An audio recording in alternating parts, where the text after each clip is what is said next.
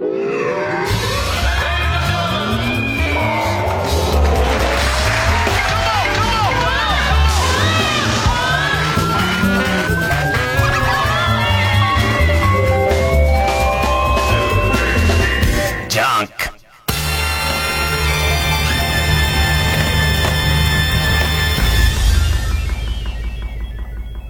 週気づいたこと。雨降ったり、自粛だったりであんま気づいたことも少ないんだけど、まあ、やることないからさ、最近なんか面白いこう、アニメとかないのって、その、えっ、と、ラジオのスタッフに聞いたらさ、朝のスタッフに聞いたらさ、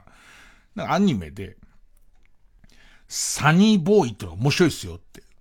言われて。で、どう面白いの？で、どう面白いっていうか、あの、ハライチの岩井さんがラジオで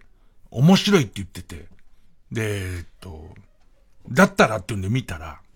なんか、あの、面白いんですよ、つって。もう、このね、偏差値の低い会なんか面白いんですよ、つって。なんかも、まあ、見たんだ、見ました。今、今の放送されてる分はもう全部見ました。で、どうなんでだ、なんか面白いんですよ、つって。もういいから、その、ハライチの岩井くんは何つってんだよって。岩井くんはなんか、あの、なんか面白いって、感じのことをなんか言ってたんですよっていう。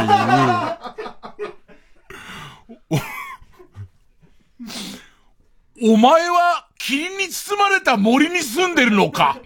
あと、耳に脱脂麺が入ってんのか。そして、耳に脱脂麺を入れられて、えー、霧に包まれた森の中を、9度の熱を出してんのか。っていう感じの、こう、容量を得ない、こう、話があって。まあ、そんなのなんつって。で、家帰って案の定暇だからさ、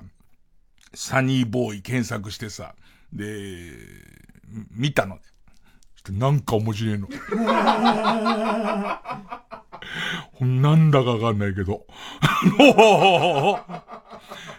僕アニメ絵で入るから、絵の苦手なやつっていうのがあるんですよ。で、そういうんじゃないし、僕割と好きっぽい感じの絵だから見始めたんですけど、なんか面白いとしか言えないやつ。だ多分俺もどっかで脱脂麺が入っちゃったんだとは 思うんだけど、あの、プールの時に入っちゃったなっつって、あの、えっ、ー、と、右足でトントントンってやってんだけど、ずーっと、ずーっと出ないまま夏も終わっていくなぐらいの感じだと思うんだけど、あ、なんか面白いよ。で、その、どうやら、じゃあ、えっ、ー、と、岩井くんはどう評してるのかって、その、いろいろ、その、ネットとかに見てみたら、まあ、岩井くんの生の声を聞いてないから何とも言えないんだけども、あ、例えて妙だなって思ったのは、なんか、これはどういう伏線で何がどうなってる。シュール、めちゃくちゃシュールなんだけど、そのシュールだけども、最終回ではこのシュールの謎がこうやって解けていくんだろうみたいことを考えずに見れる、なんだか面白いだけのやつやってるって進めてたの。で、まさに、えっ、ー、と、その感じで、えー、そのラジオの朝のスタッフと次会った時には、ごめんな、なんかな、つって。イライラしちゃってごめんなって。なんか面白かったわ、つって。ね。えー、いきますか。月曜ジャンク、伊集院光深夜のバカ力。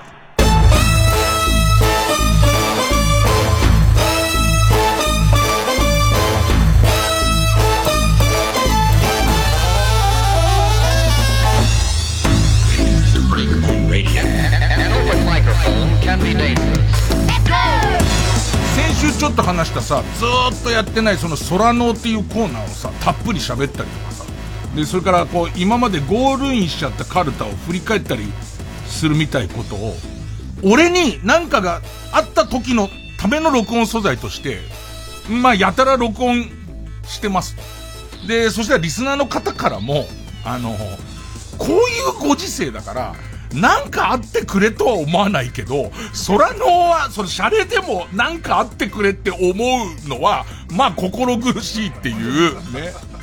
まあこのラジオはパーソナリティも聞いてる人も基本的にはダメな人じゃないですか。でもダメな人だけどダメな人なりの倫理観ってあるじゃないですか。このご時世に伊集院なんかあったら聞けんのにな。空の聞きたいなワクワクっていうのは、なんか言うのダメだ。俺もそれぐらいはわかります。ね。で、えっと、その、空の好きな人とか、あ、そういえばその、えっと、振り返り企画とか、あの、聞きたいなっていう聞きたいんだけれども、あんな感じになっちゃうと、ちょっと変、変な、どうしていいのかわかんないな、みたいなことを聞いて分かったんだけど、あのー、また撮ってます。あの、また撮ってんですけど、俺コロナ明けたところで、それをオンエアして、俺どっか旅行行くわ。俺そもそも朝の番組が、えー、5年経ったところで、えー、初めて休みを取って、で、えっと、ピンチヒッター立てるなり、えー、録音するなりして、まあ、長い、こう、休み、旅行行きたいなとは思ってたのに、そこにコロナ来ちゃってるから、からコロナが終わった頃に、あのー、終わった、終わった記念で休み取るときにオンエアしするっていうことで、もうバリバリ取ってこうもん。ね、どうせ俺らやることもなきゃ行くとこもないんだから、ちょっともうフル回転で取ってこうっていう、まあまあそういう感じかな。まあね家にいてもほぼほぼやることがないね。何この始まり。曲かけます。えー、ラルク・アン・シエルで、フォーエバー。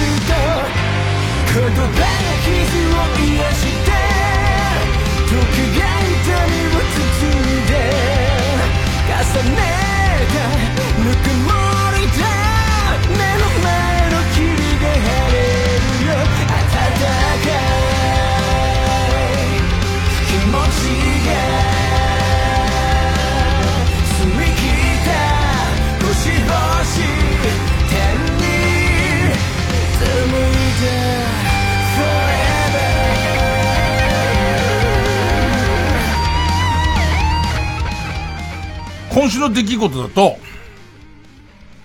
NHK の BS で魔改造の夜っていう番組があって、俺たまたま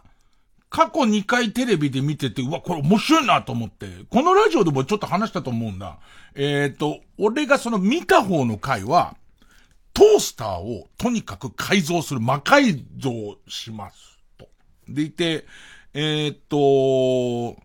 こう技術力の高い、えー、っと、中小企業とか、えっと、下請けの工場とか、で、それから日本を代表する自動車メーカーとかがプロジェクトチームを組んで、トースターの、あの、昔の、今もまあ多少あるけど、昔の、その焼けると食パンが飛び出すトースターにはぴょんっていう。あれの、えっと、食パンがどれだけ高く飛ぶかみたいな。魔改造をとにかくしますと。で、一応ルールが大雑把に決まってて、で、えっと、トーストがこんがり焼けなきゃダメっていう。ね、トーストはこんがり焼かなきゃダメで、これはこう、あれはこうみたいなルールがあって、で、その何日もかけて、えっ、と、その技術力を競い合うと。で、最終的に、どれぐらいだったか忘れちゃった、正式な記憶忘れちゃったけど、5、6メートル飛んだと思うんだよね。食パン。でもそのなんか、バカバカしい。で、しかも、えっと、超有名メーカーと、えー、それこそ俺の生まれ育った東京荒川区みたいにある、あるえっ、ー、と、下請けの工場みたいなところが本気で戦って、えー、トースト、パンを飛ばすっていうことにおいては、えっ、ー、と、こう、すげえギリのとこでしのぎを削ったりとか、やり方もすげえいっぱいあるから、それが面白くて、面白かった、面白かったって言ってたら、向こうからオファーが来て、で、その第3回高に伊集院さん出てくれませんかって言って、もう嬉しくてさ、これで行ったんだけど、どれぐらい前かな？俺、それの収録帰ってきた多分週に、えっ、ー、と、このラジオの打ち合わせしてその話ずーっとしてたから、2ヶ月ぐらい前か、もうちょっと前かもね、確かね。で、えっ、ー、と、まあ、えー、っと、それの収録やって、つい、先週、俺正確なオンエア日もわからないというのも、あのー、収録で俺結構失敗しちゃって、失敗っていうか、なんかエキサイトしすぎちゃって、帰り道に反省しきりっていうか、大人げないっていうか、あの えっと、N っていう超大企業と、で、今回のそのオンエアされて、もう一個やるんだけど、オンエアされた今回のテーマが、扇風機、扇風機を走るように改造して、でいて、その、まず扇風機スタートして走ります。で、何メートルか走ったけど、25メートルまで行ったら、今度 U ターンして戻ってくる、スタートラインまで。で、この一連を、えー、オートでやって、で、えっと、どれが一番速いかっていうスピード競技なんだ。で、やっぱりその下町の工場とか、あともう一個なんだったっけな。まあ、その、えー、っと、業界内では有名だけれども、えー、一般的にはそれほど有名じゃないみたいな会社だったかな。それともう一個、やっぱり、えー、日本を代表する、えー、自動車メーカーっていう、そら自動車メーカー勝つだろうよみたいな、えー、っと、その3チームでやったんだけど、俺にはそう見えたっていう話で言うと、2回試技を行える。2回チャレンジできる。で、1回目で、そのえー、っと、土本命の、そりゃそこが普通にやったら勝ちますよっていう自動車メーカーが、えー、スピードを重視しない、なんか面白電飾がオートでいっぱい回るみたいな、やつを出してきて、お、それでなんか怒っちゃって、その、スピードを重視しないはダメじゃんっていう、もうこのレギュレーションで、その、勝った上で、どんな風に走ってもいいけど、もうそれは、まあ、いろんな人の価値観なんだけど、何人かその、えっ、ー、と、見届けにいる中で、俺は、いや、そこずらしちゃうと、他の人たちに失礼じゃんっていうスイッチが入っちゃって、それってやっぱりなんか、あのー、工場に対する思い入れみたいのも多分俺の中にちょっとあったりとか、あと、そもそもその、今までの回でそことは別の大手の自動車メーカーが来た時の取り組み方みたいのも偉いなっていう、この人たちは、その、勝って当然みたいなところなのに、ちゃんとこう出てくることとかの、えっ、ー、と、凄さみたいことに少し多分俺前のめりになれ、なりすぎてたせいで、今回のそのメーカーがやったことが、いわゆるナメプっていうものに、こう見えちゃって、それをやっちゃうと、もう勝っても負けても、その自動車会社はもうハスに構えちゃってるから、何も傷つかないけど、他の真面目に取り組んだ会社が、どうやっても楽しくないじゃんってなっちゃって、俺あんな感じで、その、テレビのカメラの前にいたのが、多分、13回目くらいだと思うの、まだ。でいて、こう、50代になってからは、そこまでは、50代になっては、からは極めてちゃんと分かったことがいっぱいあるから、そういうことしてなかったと思うんだ。で、まあ、別にやってられるかって帰っちゃったりとか、したわけでもないし、その時の自分の感想は素直にきちんと言ってはいるし、あと、えー、っと、最終的な結末としては、もうオンエアされたからネタバレ多少しょうがないよね。2週連続の1週目の競技の方は、2週連続ではもう1週あるんだけど、まあいいや、まあ結果的には、その結果に関してもきちんと俺の思いを告白しては帰ったものの、その、えっ、ー、と、撮ってるのがでっかい、その、えっ、ー、と、倉庫で撮ってて、東京かすげえ遠かったせいもあって、帰りのロケバスが長いわけ。その間、もうちょっと言い方あったなとか。ねあとあの、顔とか。ね顔って思いながら、あのー、マネージャーの栗原、またさ、なんか帰りがさ、でかいロケバスに俺とマネージャーの栗原だけなのよ。ね。でいて、えー、っと、栗原のチラチラ見ながら、あれ、俺、ちょっとあれ、あれかな？ちょっと、あの、えー、かかりすぎてたかな？なんつって。で、えー、向こう寝てるふりっていう。で、俺からしてみたら、ひっそりオンエア終わってくれって思ってるわけ、俺からしてみたら。ずっと思ってたんだけど、あのー、ツイッターに、面白かったですっていうのと、イジンさんナイスコメントですってのが来たのよ、急に。で、言って俺それで始めて、おあれ、オンエアされたんだっていう風になったんだけども、ちょっと不気味なぐらい、あの、面白かったですっていうのばっかりなので、もう怖くて。家には、あの、もちろん撮ってあるわけですよ。撮ってあるんですけども、あの、怖くて。もう全然こう、見られない状態でいいんだけども、えっと、皆さん確認してくださいとも思わないです。ね、俺からしてみたら怖えし、どういうことか。で、別に俺からしてみたら、えー、いけないことをしたっていう感じではないんだ。だって別にそこに感想を言ってくれって言われて感想を言ってるけれども、あんなに、こう、俺は、俺の本心を知ってるから、あんなに怒んなくてもいいだろうっていうぐらい、あんなにプリプリ怒って収録会場いたの久しぶりだなって思って、思って。なんかどっかでみんなになんか伊集院さん態度が悪い番組見ましたって言われるのかと思ってたら、そうでもないってことに今すごい、すごい戸惑っている。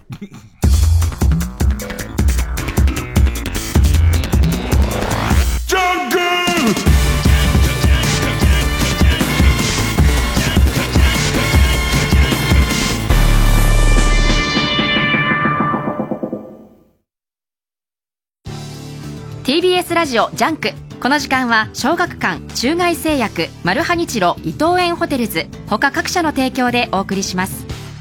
なあワラグルって知ってる？あれか。揚げてない輪っかのやつ。そらベーグルやな。ほなあれか？CM 入る前の。ジングル。知らんわ。なんやワラグルって。崖っぷち漫才コンビが挑む大舞台。小説ワラグル小学館より発売中。笑いに狂うて書いてワラグルやお前のセリフはな、活字のままなんだよ。もっとも自分の言葉にしろよ。でも台本を大切にしなきゃって、台本は我々中外製薬の生命線ですよね。雰囲気で適当で書いたやつなんだからそういうのでいいんだよ。雰囲気で適当に書いたやつを全力でやる。雰囲気で命がけでやる。命がけで、え、待ってください。適当っていうのは。佐藤健です。ずるいです。このクリスピーサンド。話題の発酵バターがアイスクリームに。しかも香ばしいアーモンドを合わせるとは。ああずるいな。ハーゲンダッツクリスピーサンドアーモンドバターサンド誕生。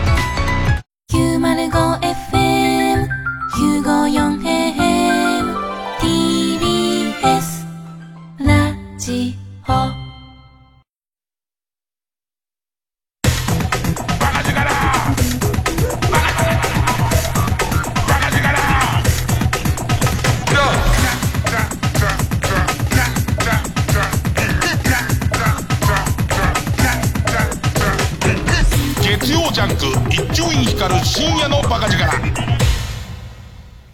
まあ、その、第1夜と第2夜は競技が違って、その、え、っと、俺はその速さを競うっていう競技に、え、速さ関係ないっていうやつを、あの、出してきたことで、それは違うでしょみたいな。ね。だってそ、それをトップのやつがやっちゃうとさ、その、それに向かって燃えてる人たちなんかね、変な感じになっちゃう。怒り直さなくていいっつうの。そこで怒り直す意味は全然わからないよね、それを、ね。まあまあ、そこそこの塩梅、まあそういうもんなんだよね。なんか、やっぱりテレビ、よくね、テレビとかに、若手の頃とかは出たんだけど、面白いことを言ったりとか、辛辣なことを言ったつもりで帰ってくると、そこバッサリ行かれてるのを、なんだよ、編集してとかって言うもんなんだよね。言うもんなんだけども、助けられてることもすごく多くてさ、その過去13回も多分、あのー、こうやってここにいられてるっていうことは、すげえちゃんと編集してもらってるっていう、ね。あの、本当にこう、なんでしょうね。えー、っと、今頭に思い出してるやつを、言ったら最後編集してもらったんだろ？ってことに、編集してもらってここにいるんだろ？っていうことになりますから、今顔がちらついてる人は、いるんです。人はいるんです。で、その顔がちらついてる女性タレントはいるんです。ね。もう生放送に、あんたこれ絶対を、生放送やで、録画放送で、あんたその、ここ絶対切ってもらわない、もらわないって今約束してくださいよみたいな。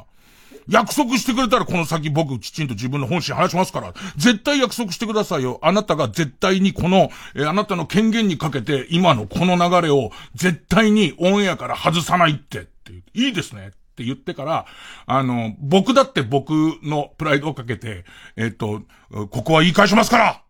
つったやつを全部丸カットされて、でいて、まあ、むしろ良かったかなっていう、ね、やつとかありますけど、ね。えー、っと、そんなな、なんかあれですね。夏ですね。なんだよ。いや違うんだよ。そもそも夏の話をしようと思ってたんだよ、俺は。夏ですよ。えー、夏なんですよ。ね。でいて、最近よく思うのは、なんか朝の番組を自分がやるときに思ってるのって、80の人の昔話みたいなものと、えっと30の人の今の、まさに今の話とかを、お互いが、それ超面白いなって言い、言い、会える感じが、すごいいいって思ってるし、そこを未だにずっと求めてるんですけど、なんかあのー、たまにあのー、この番組のスタッフで多分一番若いのが構成三人衆の大谷くんで、大谷くん25歳東京生まれかな。で、いて俺が、え53で同い年でミキサーの岡部さんと、で、あと途中で前座ってる、まあ、河野和夫ちゃんが45か。で、いて、えっと、構成三人衆、ビンちゃんが29と。まあまあ、それぐらいこう散らばってんだけどさ、この、25の大家くんに、なんかそのちょっと俺の若い子供の頃のエピソード言ってる時の大家くんの目が、なんつってんのかな？なんつったらいいのかな？白黒を見てる目っていう、なんつうの？赤いリンゴにっていうところになんか俺が面白い形のあの石を拾ったぜなんつって。でいて。漢字、なんつうのかな、の箱に入れられてるみたいな。ねなんかかすんねえつうか、なんかその違和感をすげえ覚えてんだけど。ちょっとなんなんですよ。花火の話してたのかな？最近、その、この何年間とかでも相当変わってんなっていう話を、ちょっとそれ朝のスタッフとしてて。で、中に、普通に夜さ、こうやって街歩いてるじゃん。例えば9時とか、8時ぐらいか外歩いてたら、ちょっと前まで、東京でも、笛ロケットの音してたんだって。笛ロケット花火の音がしてて、ピューって言ってたじゃん。あれ笛ロケットだと思うんだ。笛を吹く人ではないと思うんだ。ピューって。不規則にピューっていう人、ピューさんね。ピューさんね。ピューさん48。もう職業はピューで、もう夏場にピューっていう人、俺より5個下だかんね、ピューさん。で、その、えー、じゃなくて、笛、笛ロケットってなっってたけど、笛ロケットほぼならないとかならないよね。で、もっと言えば、街で誰も花火やってなくない？いや、なんか10年まで行かなくても公園で家族花火やってたりギリしたような気がするんだけど、今コンビニにほぼ花火置いてなくない？あの手提げ袋の花みたいの置いてねえ、みたいな話から、昔花火さって言ったあたりから、なんかこう、大家くんのカメラがこう、セピア色のフィルターかけ始めて、すげえ古いやつの感じを出し始めてさ、もはや戦後ではないみたいな匂いをさせ始めてさ。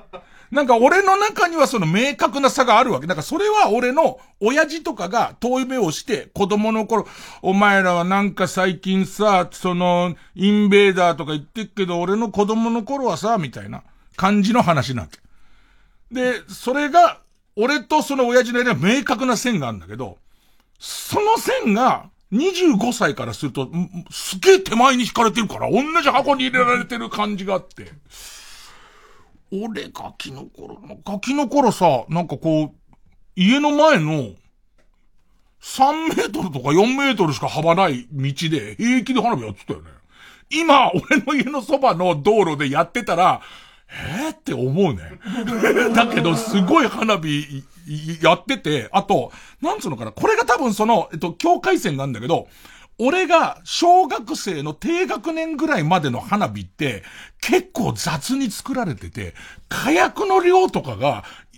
なんつうの一個の花火でも、えー、っと、当たり外れがあるっていうか、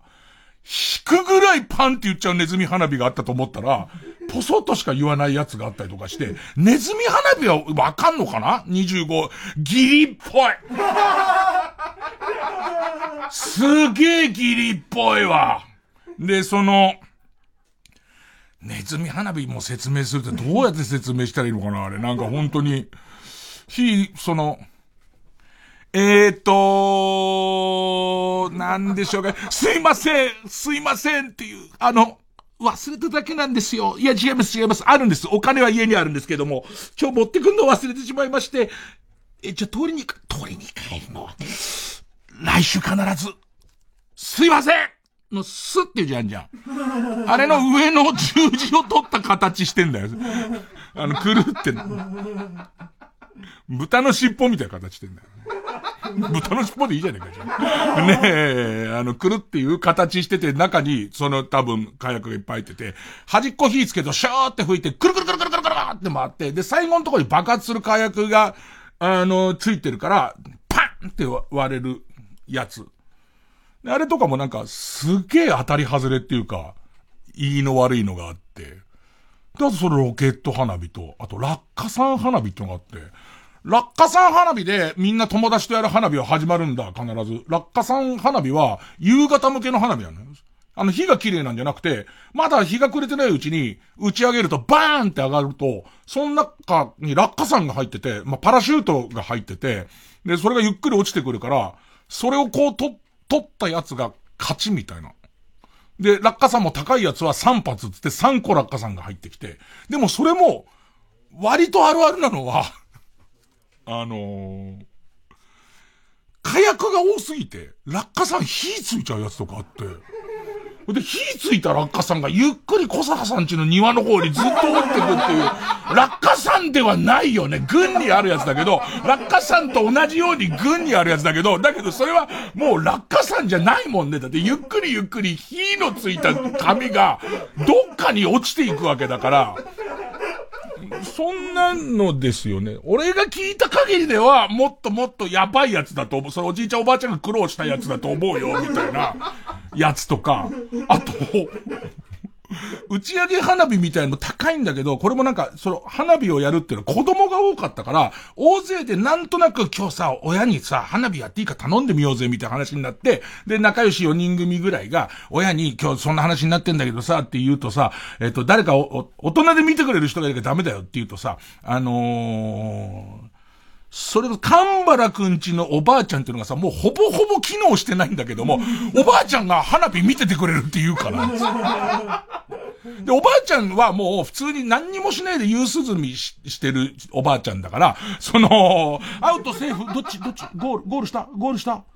ノーゴール？まだノーゴールなのねっていう感じのおばあちゃんなの。で、おばあちゃんだから、その椅子の置いてある場所を花火の前にするか、おばあちゃんの置いてある場所の前で花火をやれば、あの、一応、成人以上が見てるっていうことになるから、その一応おばあちゃんがいるから大丈夫なんつって、じゃあ、その、や、やっていいって言って、で、お小遣いとは別枠で300円くらいくれて、で、みんなでそれを持って、えーっと、おもちゃ屋さんか駄菓子屋さんに行って、今思うと、駄菓子屋さんに売ってる方の花火の方が、まあ、雑っていうか、ワイルドていうか、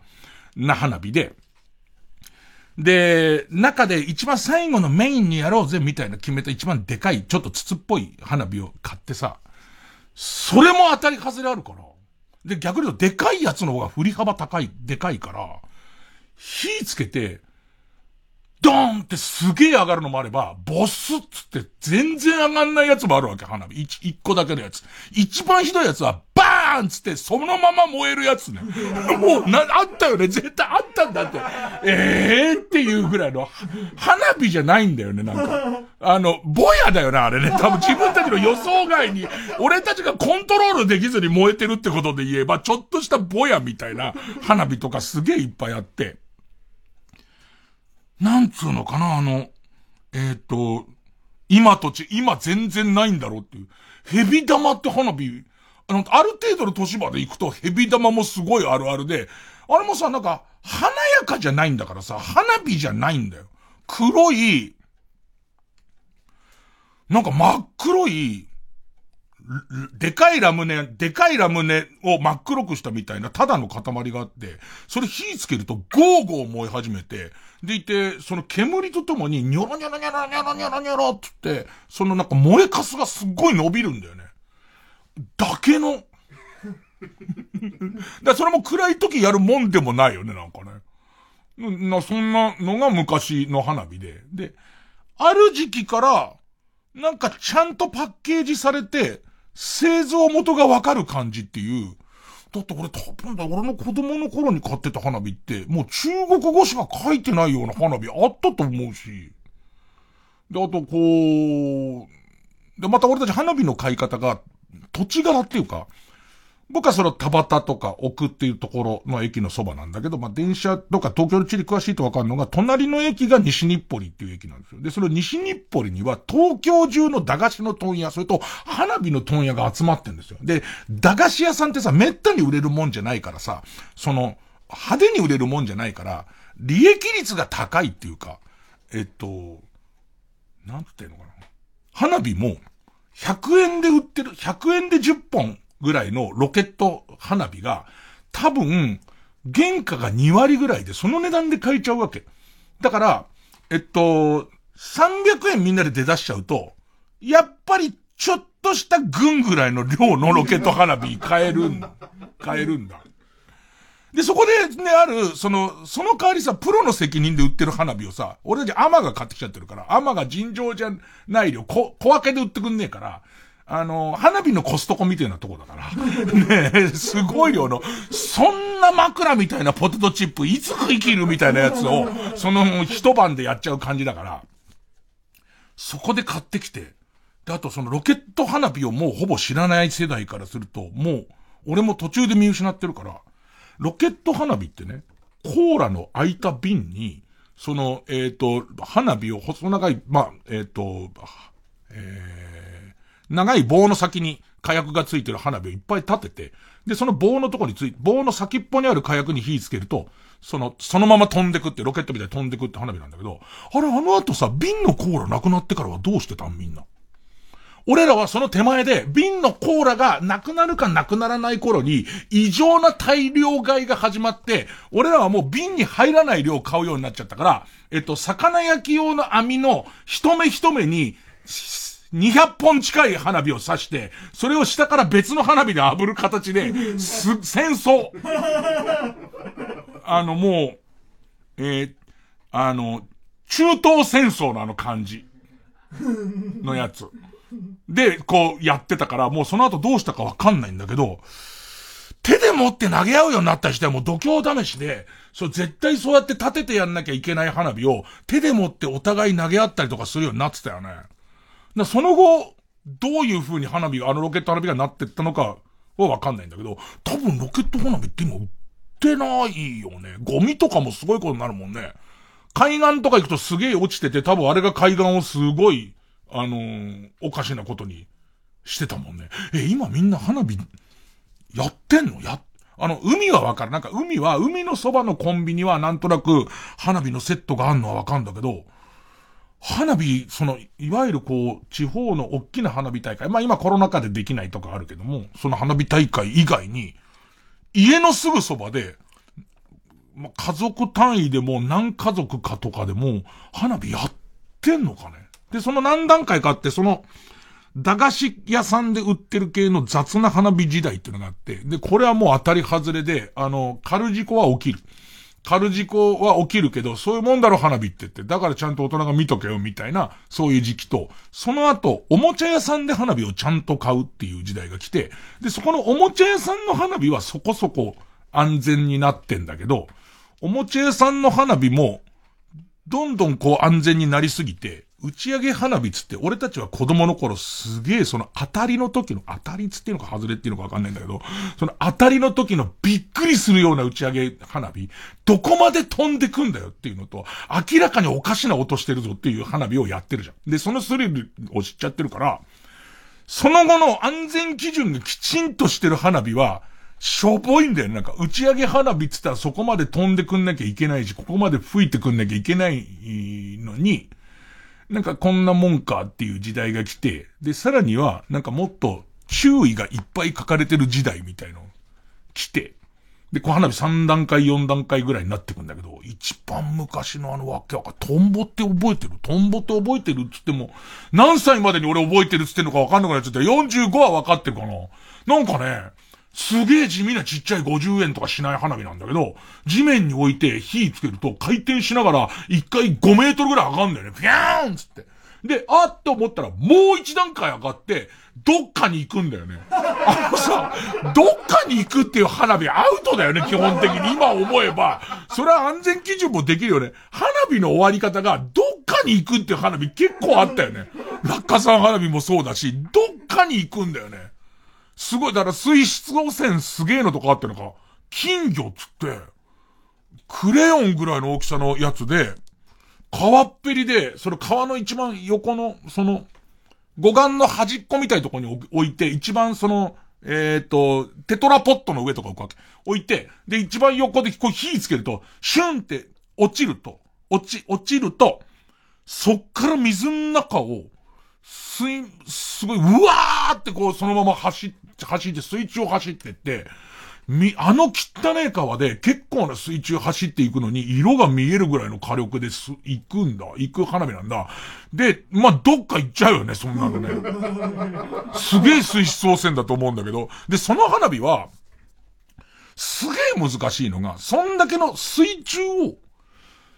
汚ねえ川の水中を水面から見えるぐらいの火力っていうか光で進む花火なんだけど、火ついて、最初のがシュって出かかったところで落とさないと、消えちゃうの。導火線のところで消えちゃうから、かなりギリまでそばにいないといけないの。かなりギリまでそばにいて、吹き出す瞬間ぐらいに指でピンってやって落とさないと、失敗するんだ。そんななんかこう、都合のいいような、東京にさ、なだらかに降りてく砂浜みたいなのないからさ、もうそれのやり方しかないから、結構火傷したりとか、あの、うわーって吹き出して火傷したりとか、あとその、えー、吹き出す前に落ちちゃって、金が無駄になったっつってすげえ怒られたりとかするような、ああいうこう、乱暴な花火、なんあとすげえ新発売の花火が出て、それにはこう、えっ、と、何にもどうなるか書いてないんだよね。今の花火すごいのが、あ、俺なんかの特集で見たわ。花火のセットに、QR コードがあって、それで見るとこういう花火ですっていうのが見れるっていう、俺たちから見たらそういうもんじゃねえだろってちょっと思うんだけど、まあそういう雑世代だから、雑世代の人だから、昔はそんなどういう花火なのかわかんないまま、なんか箱に入ってる花火で導火線だけ出てて、で、なんか中国語でなんか名前が書いてあるの。でいて、これを竹竿の上に紐で吊るして火をつけてくれって書いてあって、なんかちょっとすごいことになってるぞ。値段も他の花火が50円なのに、これ200円するし、結構、でましてや新発売ってことになってから、これ買ってみようか、つって。これメインでいいじゃん、メインで。つって最後こうメインでさ、その、普通に物干し竿の真ん中のとこぶら下げてさ、どうなるか全然わかんないけど、回転するか吹き出すかも何にもわかんないわけ。で、怖えなと思いながら近くまで行って、お前火つけろよつって火つけたら、あの、チリチリチリチリチリ導火線が燃えて、その後、なんだかわかんないけど、中、中国っぽい寺になるっていう。なんかゆっくり火を吹きながら、その箱が開いて、中から紙細工でできた、なんか中国の多分三重の塔みたいなやつが、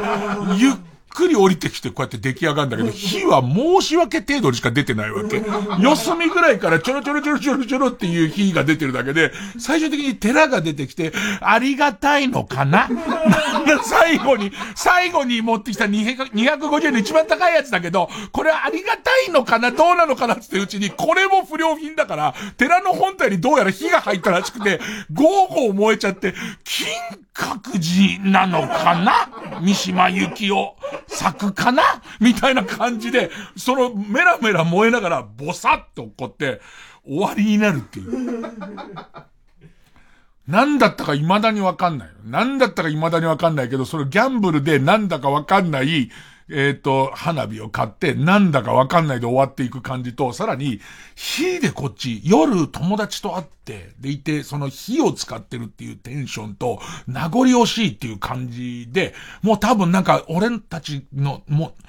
うがうがの頃のやつがで、もうできちゃってんだ。出てきちゃってんだよ。もううがうが、俺らの中に住んでるうがうがが出てきちゃってるらしくて、もう火がもっと見たくなってるから、最後花火の入ってた袋とか燃やし始めるんだよね、なんか。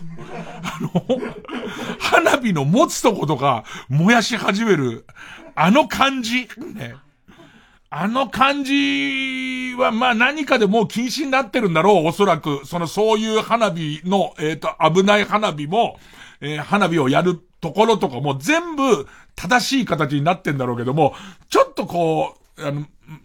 懐かしいしもったいないって言えるのは、俺らがある程度無事大人になったから、なんだろうね。とんでもないことになっちゃうやつもいたからね。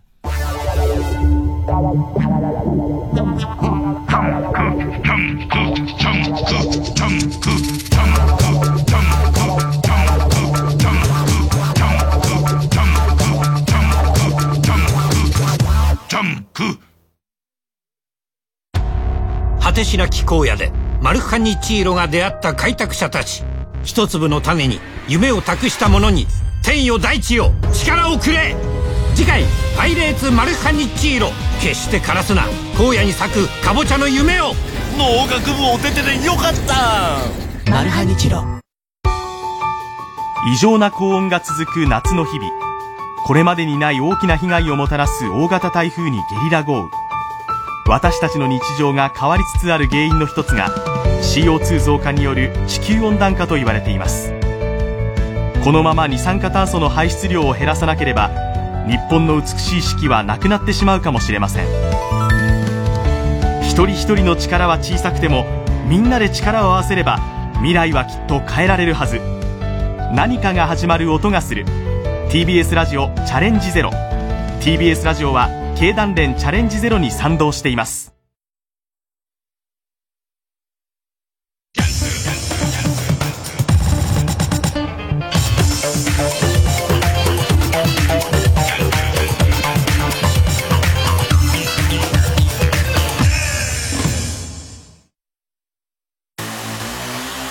ここで真空フォローの知らんけどをお聞きください。あなたに背中見せる人があなたを映すわけなんてない。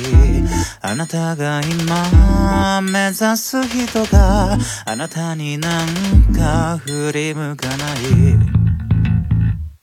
誰も彼もが先を行く。まるで俺だけが当選簿。キラキラ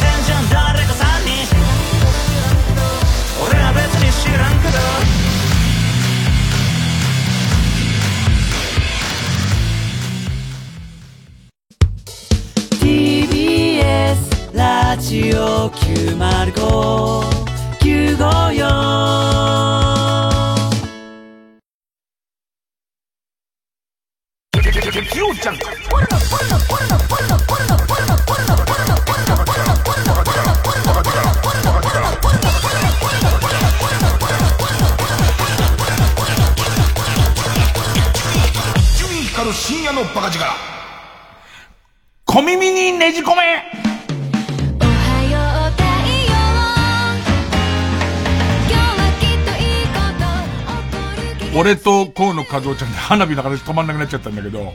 それを、大家くんが、多分セピア色に加工して見てるっていう。色とりどりの花火の話をしてんだよすげえ画質を荒くしてたよな。めちゃめちゃ画質を荒くして、なんかチャップリンみたいな歩き方にされてたよな、俺たち。なんだよ、なんか、俺の中で、もう慣れちゃうとわかるけど、それは絶対大好きだと大好きだったから、オートバイっていう花火で、俺たちはオートバイって呼んだんだけど、ピンク色の、まあちょっとリップクリームぐらいの大きさの筒なんだけど、もう普通に、も色も可愛いピンクでお花が描いてあるから、それほどその用心しないんだけど、それ立てて、地面に立てて、上の方の、その、えー、導火線に火つけると、本当にブイーンって回るんだけど、なんかその、回り方が、な、なんかね、三角に見えんだよ。その回ってるスピンして、その筒状のものが回ってんだよ。音がまずブイーンっていうのと、色が3段階に変わって、赤と緑と、で、えっと、青かなんかになって、で、最終的にメラって燃えて燃えつくやつ、すっごい好きだったのと、あと定番でドラゴン花火っていうのがまあまああって、で、このドラゴン花火は、えーかなり長きにわたってあるわけ。ねで、初期版は結構火力が強い割に、これまた今、あの、本当に、こう、自分のダメさに気づくんだけどさ、今を説明するのにさ、ドラゴン花火の大きさをさ、カメラのフィルムケースぐらいのって思ったの。ね。でいて、おっさん連中はそうそうそう、ドラゴン花火もわかるし、フィルムケースというか、まあ、フィルムの大きさだよね。フィルムの大きさですげえうなずくんだけど、大家くんは、フィルム？ふ、ふい、ふい、フィルム、フィルム？フランケンシュタインか、お前は。お花、お、は、な、あの感じで今わからないものと出会ってましたけど。まあ、その、小さな筒状の、ドラゴン花火は値段多分最初俺の前に姿を現した時は30円とかで、で、後に多分100円ぐらいまで行くんだけど、あ、その値段の割にはすごい結構吹き上がる、身長ぐらいまで吹き上がる、あの吹き上げ花火で、で、必ずこれもいい感じだから、買うんだけど、途中になんとかドラゴンって、スーパードラゴンっていう筒もでかい上に、箱に入ってるやつが出てくるのね。これが全然大したことなくて。なんでお前スーパーついたのにっていう感じで。で、それは多分さっき言ってた何かしらの規制っていうかが、の境目で出てるから、俺たちは規制前の普通のやつを知ってるんで、ドラゴンってそういうもんと思ってるんだけど、スーパーなったくせに、胸ぐらいまで行って終わってやんのと思って、すげえがっかりしたり、あっと思い出した。えっとね、まあ、中国語なんだ、やっぱり。高いやつ中国語で、やっぱりそう、相当な値段で入ってくるんだ、それも。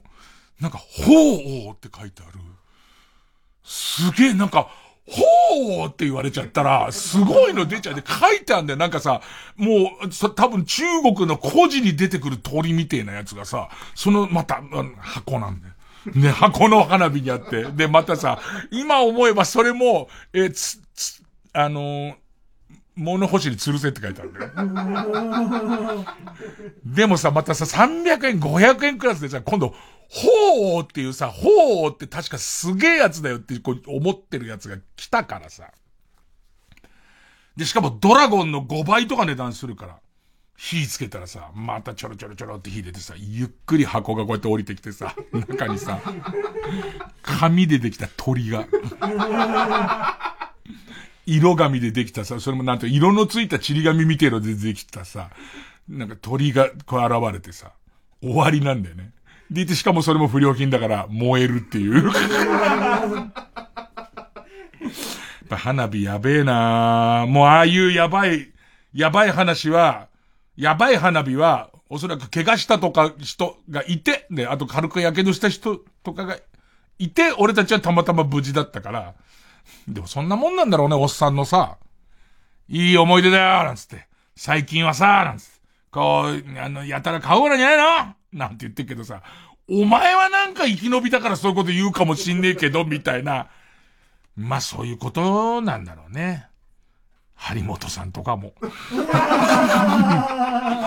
結局そういうことなんだって、昔は良かったっていうほど良かったわけねえよって思うよ、なんかね。ねうん。さあ、えー、ということで、えーちょっとニュースっぽくなってきちゃいましたけど、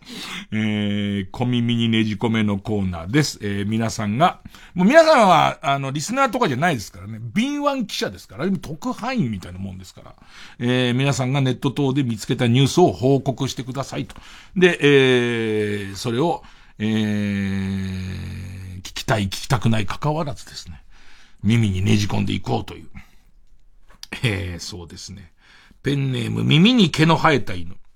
香川県にある草間弥生のかぼちゃのオブジェが海に流されて割れてしまったそうです。あのね、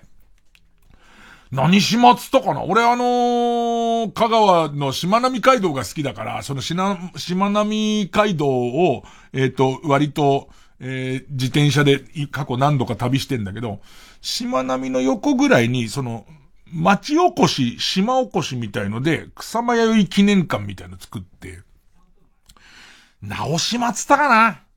で、その、そこがさ、もう草間弥生推しなの。でいて、2メートル50ぐらいの、その、でっかい、こう、強化プラスチックでできた、あの、かぼ、ぼ、ボツボツのかぼちゃみたいな、黄色いに黒いボツボツのかぼちゃみたいなやつを、オブジェを作ってて、それがシンボルで、なんか港の、もう突端みたいなところにドーンってあるんだけど、それが流されたらしいんだよね。で、流されて、どっかでパカーって割れたらしいんだけど、なんか、それも、いろいろこう、町、自治体の人たちも、ちょっと天候やべえなっていう時には、なんかこう取り外して、その、閉まったりしてたらしいんだけど、台風の進路が変わったのか、なんかちょっと思った以上の雨が降ったのかで、あれが旅に出た感じっていう、ちょっとなんとか桃太郎っぽい。で、桃太郎で言うと、あの黄色に黒のボツボツって、桃太郎で言うと、どんな桃太郎入ってるんだろうっていう、その感じを想像して、ただ俺はなんかその、香川が好きなので、あのー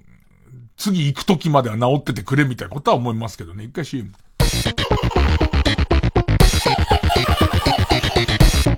月曜ジャンク、深夜のバカ力。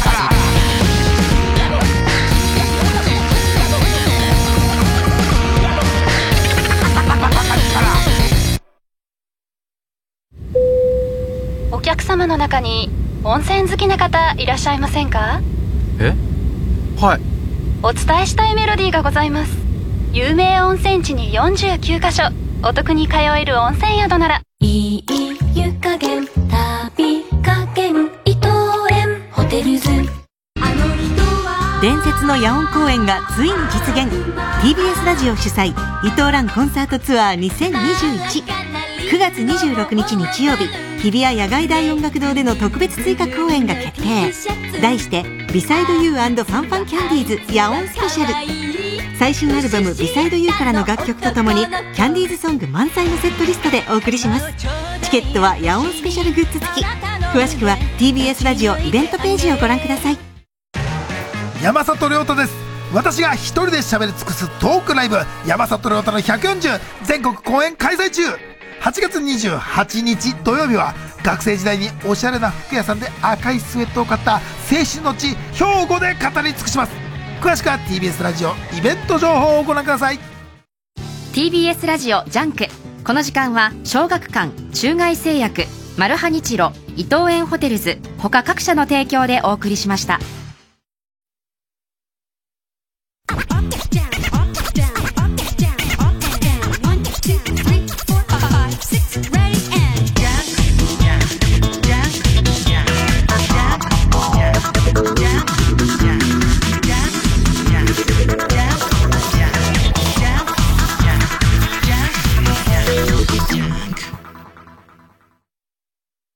撮りためた写真や動画、すごいデータ量。これ、どこに保存すればいいの？そんな時は TeraBox。なんと無料で 1TB まで使えちゃうとってもお得なクラウドストレージ。スマホアプリもあって、いつでもたっぷりデータを保存。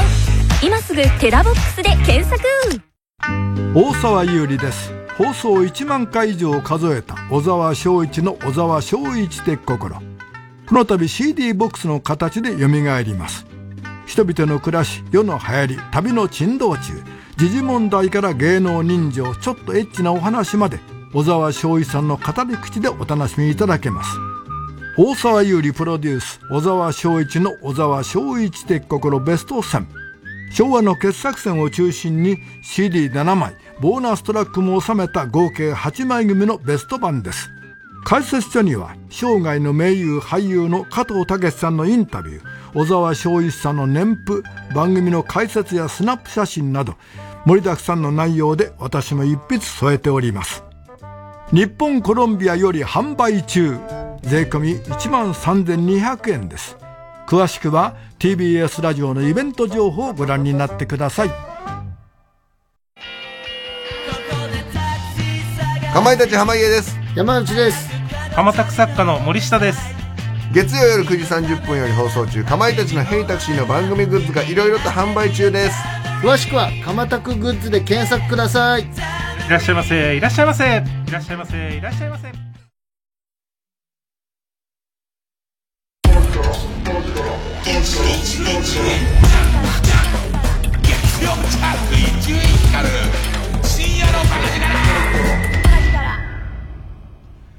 なんか花火のテンションになっちゃうね。なんかすげえ花火ややりたくなるね。で、夏花火って言うとさ、あの、えー、浴衣とか別にさ、普通に毎夏浴衣を着てたわけじゃないけどさ、ちょっとこう浴衣を着て、おばあちゃんがいたりするお家の子とかがさ、浴衣着せてもらってさ、で、まあ、あの、紺の浴衣に女の子、ポニーテールみたいにしちゃってさ、いつもポニーテールじゃない女の子がポニーテールにしてさ、で、えっと、縛ってるのが赤い、あの紐で髪の毛縛ってさ、で、えっと、履いてる履物も黒に赤い花をで、ちょっとそこが赤赤で、え、紺の、紺の、アジサイの浴衣に、あの、黄色い帯で、で、ちょっとこう、いつもは、ちょっと活発な子なんだけど、で、ずっとこう、こう、近所の子だからさ、普通に性別関係なく遊んでたような子なんだけど、それが中2ぐらいでそんな格好してさ、で、こう、線香花火なんかややっちゃったりとかしてさ、で、ちょっと頭浮かぶじゃん。ね。そんな思い出ないんだよね。一切。何なのこれと思って自分の中で。でもさ、もうさ、俺も嘘つきもここまで来るともうさ、くっきり浮かぶよ。フルカラーで。もう線香花火の匂いから揺れるポニーテールから、その時、終わっちゃうねって言ってさ、え、夏が線香花火が、それとも中学校がみたいな、そういう感じの心の動き方、みたい時もちょっとドキドキするでしょ。え、お、お、聞いてる君もないよね。そんなやつ。そんなやつないよね。あの、ちょっと脅かせようと思ってぶん投げた、あの、さっき言ったオートバイ花火とか、えっ、と、それからあの、ネズミ花火があらぬ方向に飛んでって、花火の貯蔵してる場所に行っちゃって、大惨事になった方は、本当にある。もう導かれるようにさ、ここで安全地帯だと思って置いてた方に向かってさ、シュルシュルシュルシュルシュルってパンって言ったらさ、大丈夫かな？大丈夫か？大、で、それもさ、水かけちゃうと終わりじゃんか。大丈夫であってくれって思った10秒後ぐらいに一斉に火吹き始めるのは、あるよ。それでその後もうなかったことにしてるけど、今出てこようとしている、まあ思い出っていうか、事故みたいなやつまであるよね。ただ、いろんな思い出だから一番はっきり思い出すのは、やっぱりさっきの女の子の思い出なんだよね。ないのに。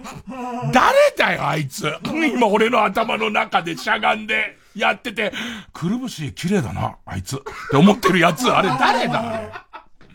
ねえ、もうじ、もうな、自家製フェイクニュースですよね。自家製のフェイクで、もう自家製のフェイクニュースもやるようになって、53にもなって、もう53になるとやばいのは、今皆さん分別ついている人たちが、自家製のフェイクニュースなんかいくらでも作ってくれていいですよ。53になってくるとね、嫌な思い出はなるべく消すようになってるし、でいてその時にこさえたいい思い出を本物にし始めるから。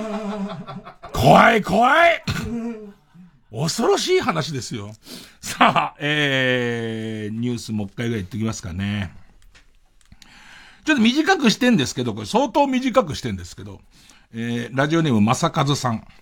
e スポーツの流れの中で、RTA、リアルタイムアタックというジャンル、競技がありまして、えー、大体、アクションゲームや RPG とかが多いんですが、中には、もともとゲームバランスの悪いクソゲーの RTA、リアルタイムアタック。まあ、要は、スタートしてから、えっ、ー、と、エンディング見るまで、最後行くまで何秒でできるかっていう、まあ、普通にこう、タイムアタックみたいなゲームってあるじゃん。普通にこう、マリオカートとかそうだけど、もうそうじゃない。例えば、俺、昔見たことあるのは、バイオハザードの、えー、タイムアタックで、もう、すごいのは、使わない武器なんか一切取らないし、で、ゾンビがいっぱいいるとこも、ゾンビも倒すと秒単位でもう競ってるから、倒さずに廊下をアウトインアウトで曲がるみたいな。もうだから、ちょっとレースみたいな形で、とにかく、理論上、手数が一番少ない形でゲームクリアして、その、タイム、どんなゲームでタイムアタックすると、まあ、えー、RTA だと思うんですけど、で、中にもう RPG、ドラクエ3のえー、このリアルタイムアタックがあって、で、えー、っと、去年の大会で一番盛り上がったのが、ドラクエ3の、えー、電源バグを利用した。これ、バグを利用して OK っていうのと正当なプレイをしなきゃダメみたいなのがある中で、さらには、バグを利用してよくて、さらには電源バグを利用した、えー、リアルタイムアタックっていうのが非常に盛り上がりました。で、俺これ、ここにちゃんと URL とかを書いてくれてたんで見たんだけど、何がすごいっつって、えっ、ー、と、多分、ファミコンだかスーファミ、ファミコンかな？ファミコンの熱暴走で、すごい強いキャラクターが出てきちゃう。味方として出せちゃうみたいなバグがあるらしい。あることが発見されたらしくて、その手だれの人たちが3、4人で、ホットプレートの上に、ゲーム機を置いて、熱していくの。で、熱しながらプレイをしていくうちに、そのバグが出てきて、そのと、とんでもないキャラを使えるようになり、で、しかも、その熱加減を調整しておかないと止まっちゃうみたいなことがありながら、そのドラクエ3のタイムアタックをしてて、まあドラクエ3どれぐらいかかったか忘れちゃったけど、まあ、えっ、ー、と、スイッチを入れてスタートを押してから、エンディングの、その敵を倒してエンディングを見るまでに22分っていう。で、その、その他に一人だけ冷やす冷やす方が出やすいっつってる人がいて、それのタイムアタックがすごくて、すげえとこまでゲーム来てんなっていう。すでにゲーム機本体を何台も用意して、ホットプレートの上に何台か置いたりとかして、一番いい加減にバグが出始めたやつ使うみたいな。かっこよくない？俺はもはや相当かっこいいと思って、ね。ただなんか競う人の人数がすげえ少なそうだけどね。あと、毒に気をつけて。その、ホットプレートで本体を熱する時に出る毒が、ドラクエの中に出てくる毒の沼ってヒットポイントが減るだけだけど、軽く死ぬことあるじゃん。なんかそれ失敗すると。で、それは相当気をつけてほしいと思いますけど、ちょっとなんか、すげえなと思ったな。で、その中また別の人で、えペンネームおざ兄さん。ゲーマーの N 私が、リングフィットアドベンチャーの RTA、えー、タイムアタックのために、本格的な筋トレで、まず体を鍛えて、リングフィットアドベンチャーで、まず体を鍛えて、耐久力を鍛えてから、今度プレイ中は常に経験値の効率が一番高い、もも上げ、っていうのが話だけど、延々ともも上げができる体を作ってから、もも上げをやり続けると。で、このタイムアタックの日に使った、えー、っと、えー、か、えータイムアタックの日に取ったカロリーが4030キロカロリーつって、もう一つカロリーも計算して取ってかないと最高の形が出ないからっていう。っていうかもうさ、オリンピックでいいよね、もう。よくあの、e スポーツはオリンピックの種目になり得るかなり得ないかっていうのはあるけども、これに関してはなっていいんじゃねえかな、ちょっと思うけどね。えー、まあ皆さんなんか小耳挟んだら送ってください。あとはなんか、えっと、ここのサイトが、こう、引用元ですよみたいな入っててくれると、まあ、覗いてみれるので、えー、それが入ってくれる方が、ありがたい、ありがたいかなっちゅう。えー、曲、オールアットワンス、年を重ねて。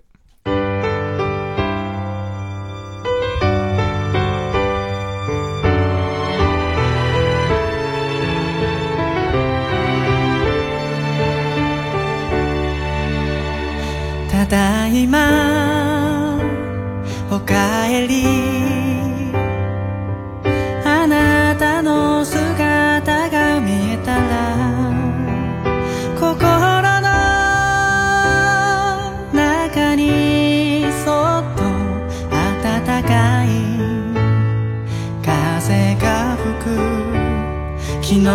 と同じように見えたこの景色だってわからない人は誰も孤独を持ってる。愛し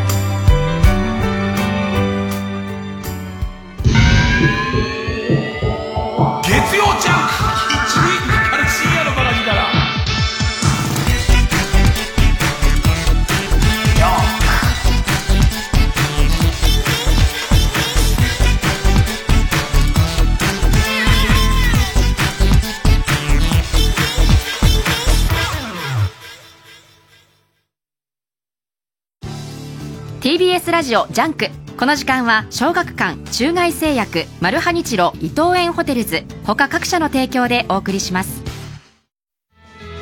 あなたが死んだ時ようやく気づいた。あなたたちがどれだけ大切だったのか。生きとし死せる全ての人たちに捧げる物語。マンガ大賞2021大賞受賞。葬送のフリーレンコミックス発売中。小学館。コーラスグループフォレスタが名曲の数々を美しいハーモニーで歌い継ぐ。TBS ラジオ公演フォレスタコンサート in 渋谷桜ホール。昭和思い出の歌語りは9月11日土曜日渋谷区文化総合センター大和田桜ホールで開催。詳しくはサンライズプロモーション東京。0570-00-3337まで。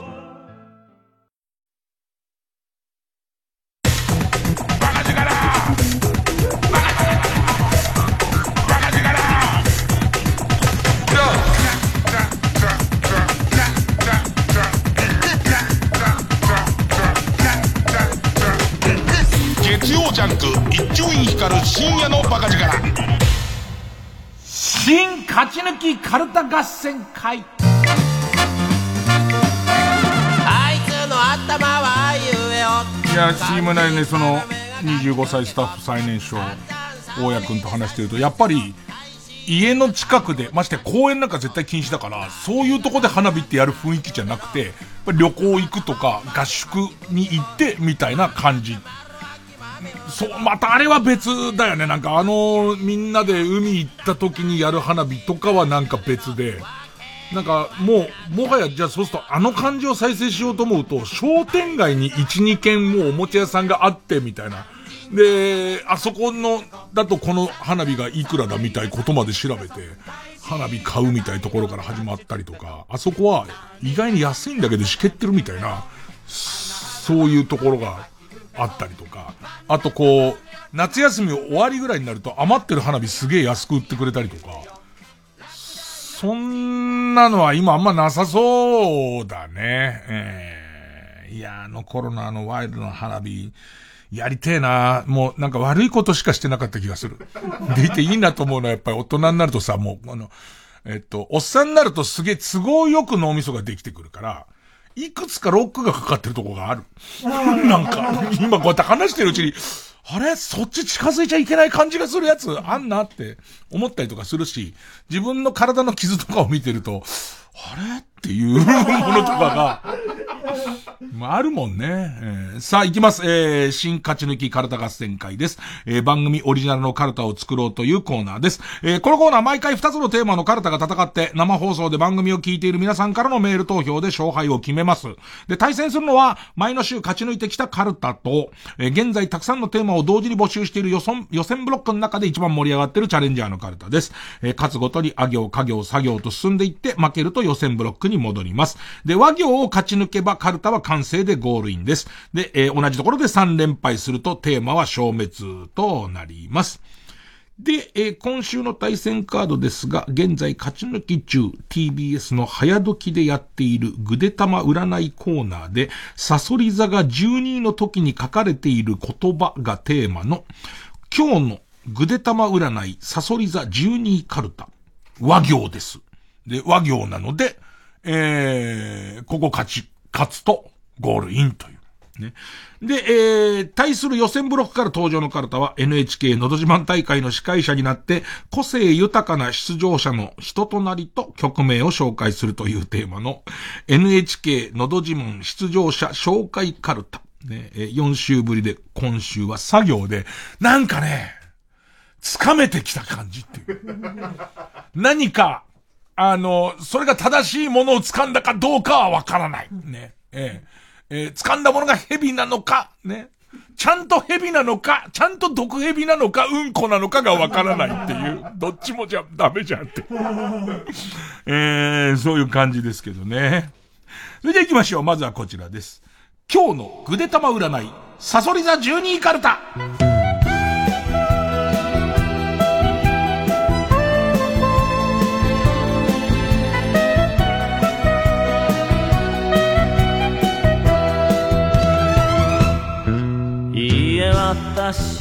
ペンネーム、桑畑理恵夫 は、ワニワニパニックの もうね、わは、ワニワニパニックがすごく多いんですよ。多い分、やっぱりどうしても、ハードルが高くなりますから、ワニワニパニックの、パニックの原因が、未知のウイルスによるものと判明したが、えー、感染しま、してしまったために、学会に行こうとするも、一生ドアの出入りを繰り返しちゃう予感と。えー、悲しいお知らせです。えー、ワニワニパニックは今日この一つです。えーペンネーム豆腐小僧は、ワッペンで口を縫い付けられている女性から猛烈に求愛されてしまうかも。アドバイスは、振れって書いてあります。いや、振るのも、振るのも、なんかさ、すごいよね。あの、ワッペンで縫われてんだよ。いや、口縫われてるだけで嫌ですけど、ワッペンで縫われてますから、何の、やっぱりファンシーなのが嫌なのかな？ファンシーなワッペン、キキとララ、パティジミーのやつとか、ハンギョドンとかで縫われてんのが嫌なのかな？ユーモア利かして、ローリングストーンズってどう？うわぁ、ユーモア利かせてきたっていう。ふんふんふんのどれま、難しいなーなんつってね。うーん。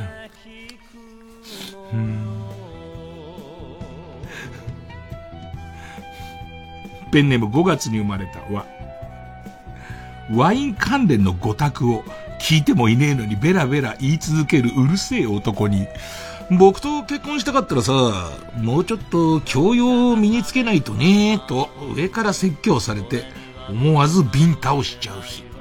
アドバイスはマッチングアプリで車とのツーショット写真を載せるタイプの男とは会わない方がいいと思うぞ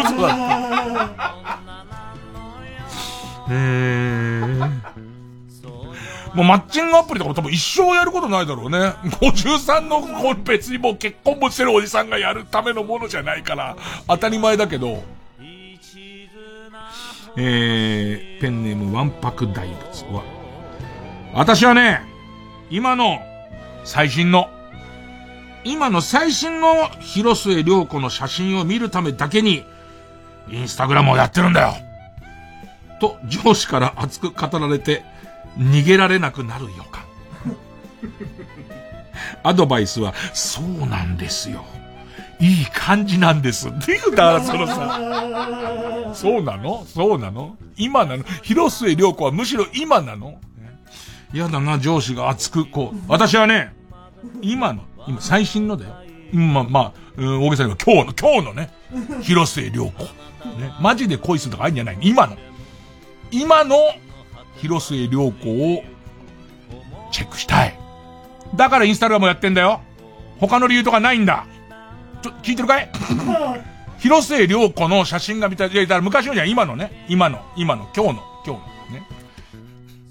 もううるさいよね。どうしていいかもうわかんないもんね、その感じはね。逃げらんなくなっちゃうからね。でも、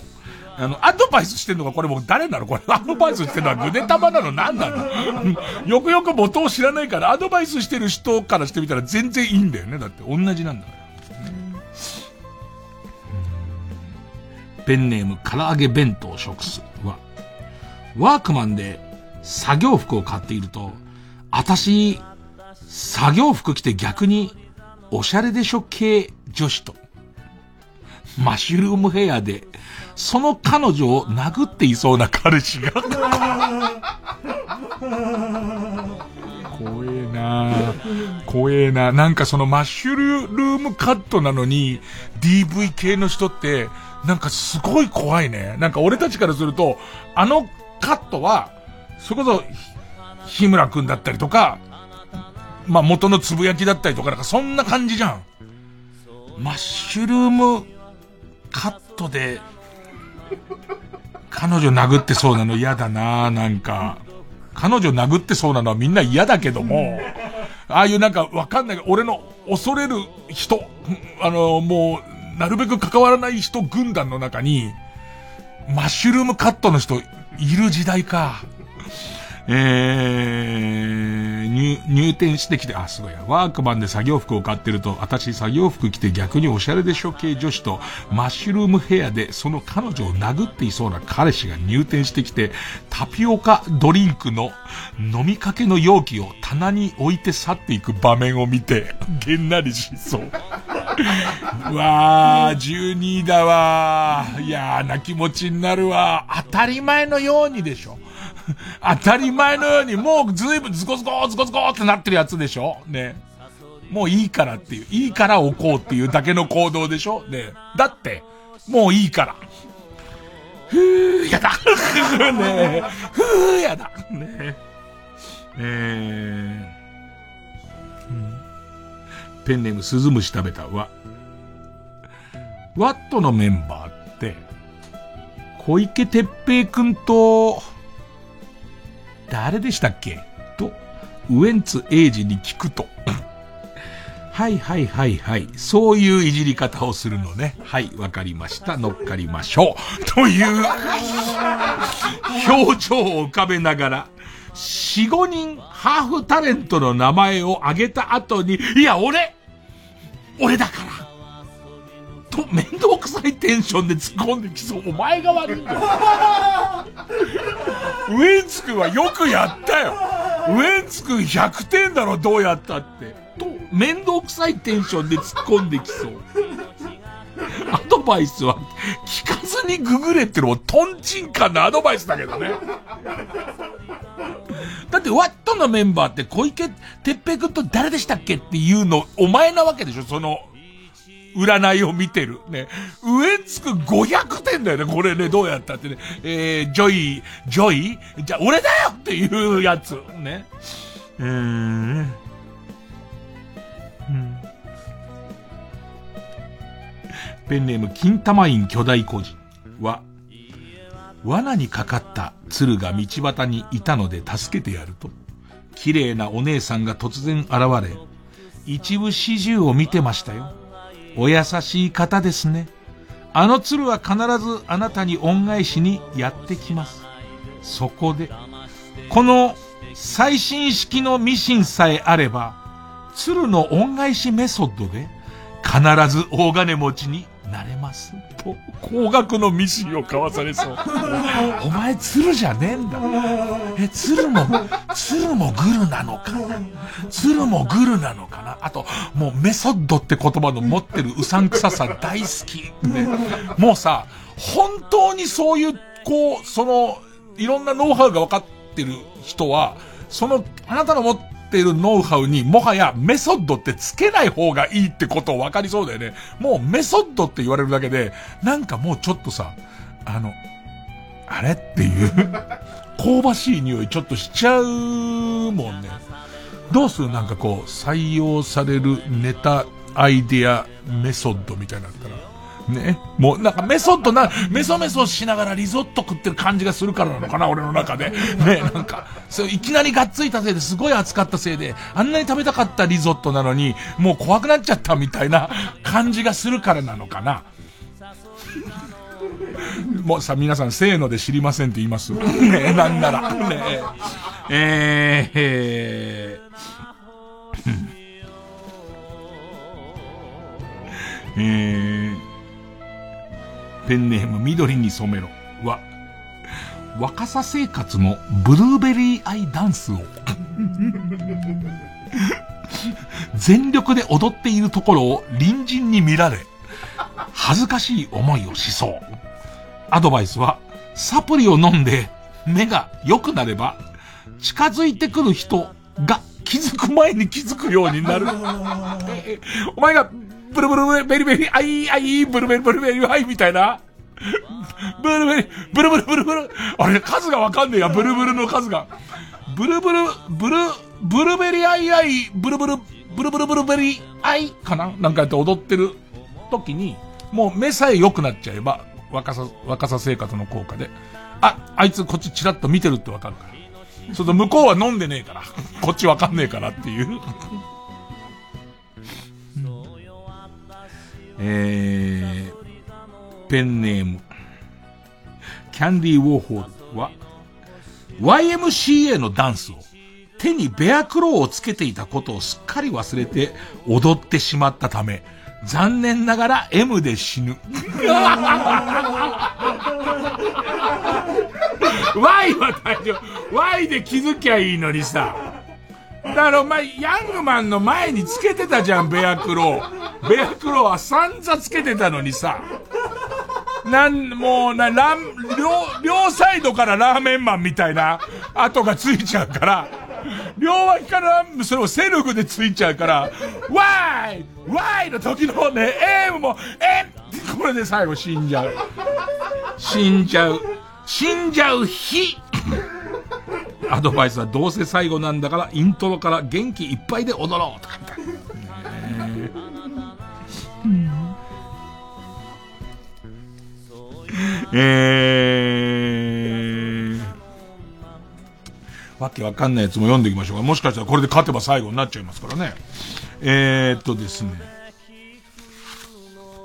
ペンネーム形状記憶老人は、わらふじなるおの。いや、実はこれ先行の段階で相当多かったです。やっぱりわ行の中での今期待のニューフェイス、わらふじなるお。わらふじなるおの子供を理詰めで泣かせそうな方が。どっちだよ。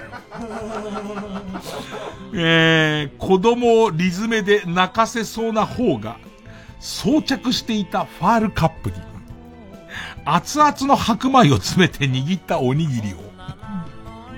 野生の狸に取られてしまったせいで無人島サバイバル生活は過酷なものになりそうな予感。もう何言ってかかんない。何を言ってるかもうわかりませんからね。えー、そうですね。ペンネーム、ウォッス10番は、罠にかかっていたのを助けてあげたイノシシが、元ロッテの里崎にいたおばあさんに姿を変えた。もうね、このワードで勝ちなんですよ、この人の。も、元ロッテの里崎に似たおばあさんに姿を変えてきたんですよ。イノシシが。えー、姿を変えあなたの元を訪れますが、特に何もせずに居座り続けるでしょう。えー、アドバイスは食費は大変かさみますと書いてあのー、脱線するけど、さっき小耳の時言っときゃよかったのかな。朝ふと目を覚ましたらニュースやってて、今日どんなニュースあるかなと思って見てたら、なんかどっかの高速道路のど真ん中にイノシシが現れたと。で、イノシシが現れた上に溝っこに足がはまっちゃって、もうイノシシが動けなくなっちゃいましたっていうニュースをやってて、で、映像が映ってるわけ。そしたら、まあ、どこぞの高速道路のとこにもうすっぽり細いコンクリの溝に、がっちり、その、えー、後ろ左足が食い込んじゃって、イノシシもかわい、でっかいんだけど、すごいでっかいんだけど、かわいそうな目で、えっ、ー、と、出られないよーってなってるわけ。でいて、で、えっと、その、渋滞が起きちゃって、その、イノシシが出られないからつって、次々といろんな係の人とか、多分警察っぽい人なのかの、それこそ高速道路関係の人なのかわかんないけど、いっぱいそういう制服の人が集まってイノシシを取り囲んでんだけど、イノシシももう興奮しちゃってるし、ピンチだと思っちゃってるから、全然抜けられないってなっちゃってる。でいて、なんか俺の感じとしては、その、どうやって助けんだよ。だってその、コンクリの溝だから伸縮性があるわけでもないからさ、もうああいうの無理やり真ん中ジャッキみたいの入れて広げたら出れるとかあんのかなと思って見てたら、で、えっと、この後イノシシは、えー、っと、猟友会が駆けつけて駆除しましたってね。え？なんかこう、ノリ的に最初出てきたのは、なんかその、溝っこに落ちた子猫をすげえみんなで助けるみたいなノリあるじゃないですか。なんか迷いざるをみんなでどうにかして、えっ、と、例えば鹿が、それこそ、その、すごい細いとこ入っちゃったやつをどうにかして出して、鹿はその、その場を何遍か回った後に行きましたとか、まあ、クジラとか迷いクジラとかあるよね。その類だと思ったら、あっさり1枚テロップで駆除しましたって書いてて、あ、殺すん、殺すんだ、つって。じゃあ、最初から、あの、なんか途中から周りをみんな、えっと、ビニールのシートで囲み出すのよ、その人たちが。で、なんか、その興奮を収めて退治す、その、その、逃がしてやるんだって思い込んじゃったんだけど、もうそこからでよくないみたいな。悲しそうな顔で脱出しようとしているイノシシいらなくねみたいな。カルタ、カルタと えー、ペンネームシグは、わしみアナウンサー、わしみアナウンサーと、すみアナの読み方が間違っていることを指摘すると。それって、すみという読み方を強制する、すみはらになりますよ。と、聞いたこともないハラスメントで訴えられる日。えー、ペンネーム、ウォッス10番は、割れたガラスをそのままゴミ集積所に捨てると、危険物は紙に包み、危険と表示して捨ててください。と、血文字で書かれた注意書きが、郵便受けにねじ込まれるかも。アドバイスは、今後はその通りにしてください。ほんとそうです。その通りにしてください。ね。これでもさ、これ作ってさ、あの、これから不不法投棄してそういうことした人のところにさ、必ずもう置くっていう、蛍光灯とかその絶対にここにに捨てないでくれっていうやつを、フェイクの血文字で書いたやつを貼り付けていくと、多分心あるに、まあ、心ある人間はそもそもしないんだと思いますけど、やらないようになりそうですけどね。えー、ペンネームウォス10番。割り箸を二つに割ったら勢い余って、高見沢と桜井の顔面に、同時に裏剣を決めてしまうか。これ別にサソリ座じゃないよね。坂崎だよね、この占いはどうやってもね。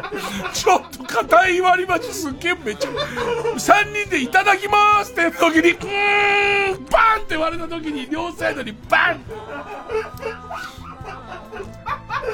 アドバイスは、これ式のことで三人の友情はびくともしませんって書いてある。すっげえ面白いなすっげえなえー、ラスト、普通のカレーエビは、和風総本家に出ていた豆助の中で、特に凶暴に育ってしまった3頭が集合。合体して誕生した豆ケルペロスが。もう面白いじゃん。あなたに襲いかかってきて、抵抗虚しく、左右の金玉とポコチンを同時に食いちぎられる予感。アドバイスは、万田久子さんのあのでっかい帽子を与えると、当時の記憶を少し思い出して、一瞬おとなしくなるので、その隙にできるだけ遠くに逃げて。ちょうど俺豆すけど動画見ててさ、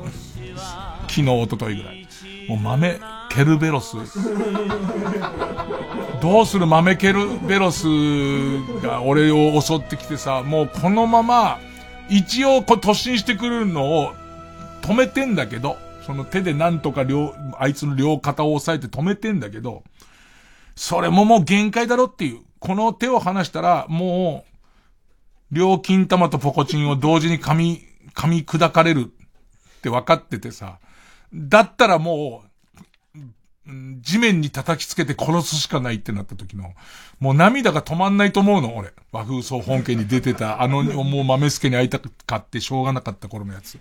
でいて、もうどうにか、ただこのままだと死んじゃう、もうやられちゃうから、もう金玉ね、同時に噛まれちゃうから。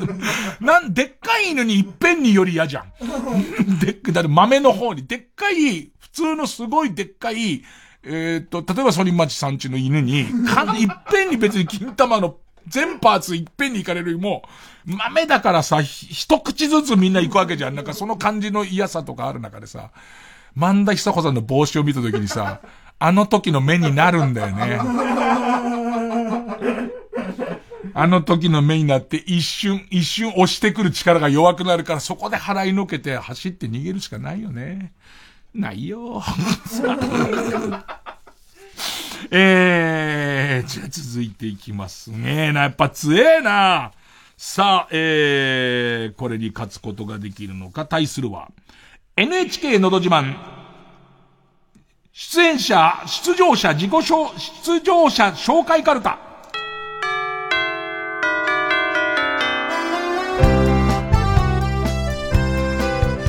えー、作業。さ、サボったリングが便器にできているのに、掃除をするのは面倒くさい。サボったリングが便器にできているのに掃除をするのが面倒くさい。生娘を生贄に捧げてみたところ、突然、便器がピカピカ。大変良い気分で歌いますのは、上村かなでトイレの神様 あの、トイレの神様は、サボったリングを消すためだけに、生娘の命を欲しがるっていう。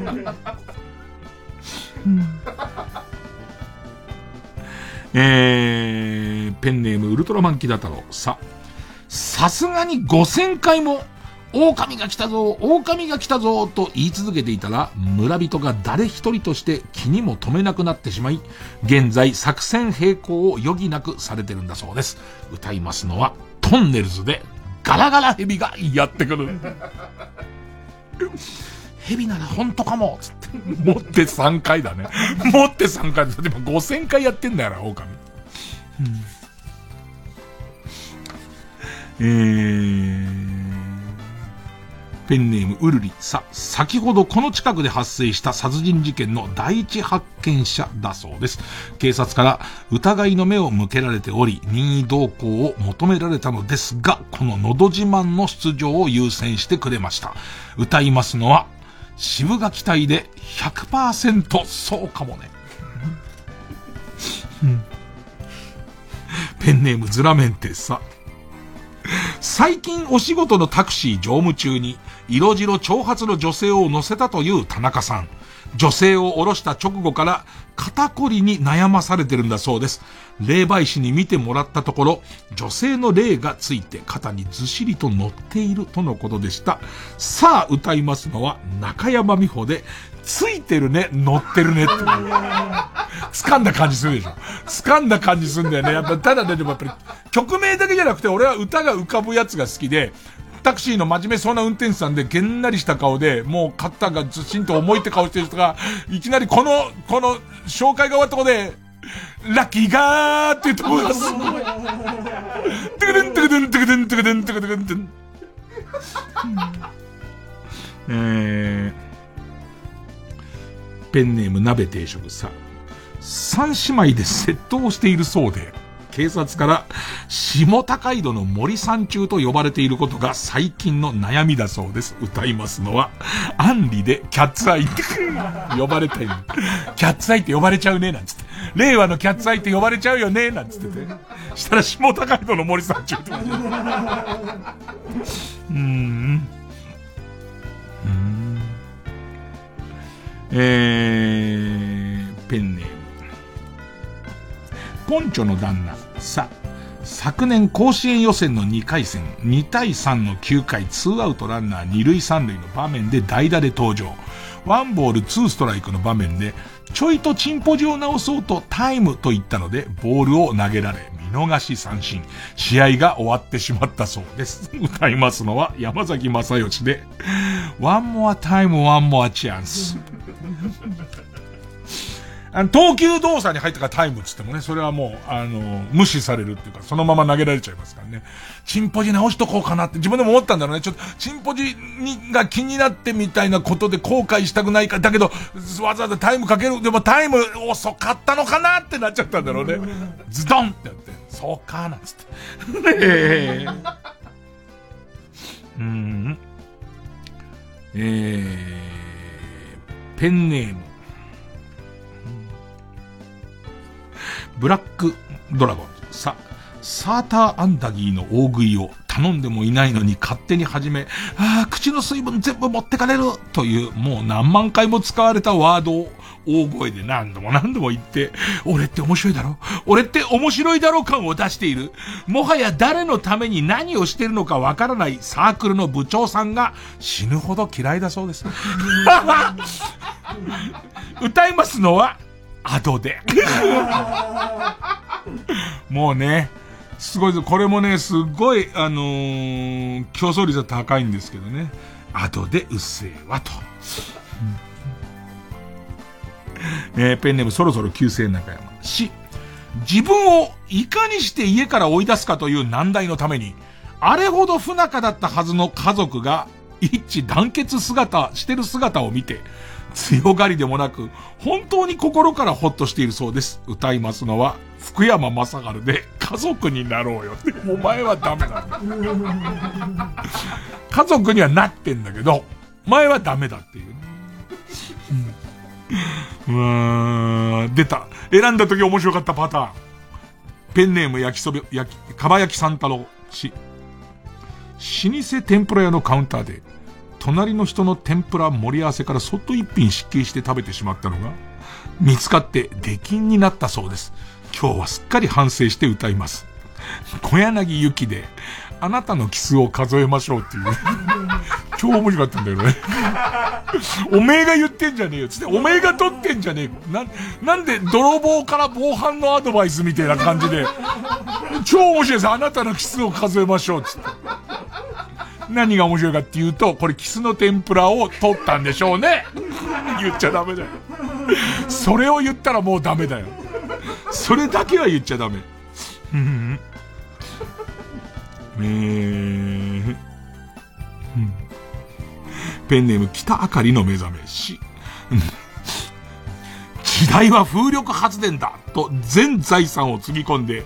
家の庭に発電用機械を設置しましたが、巨大なプロペラは全く動く気配がなく、途方に暮れているそうです。歌いますのは、松田聖子で風立ちぬ。なんか前のやっぱ好きなんだよね。えー、これも選んだ時爆笑したんだよな。ソフィーと双子の姉妹。し、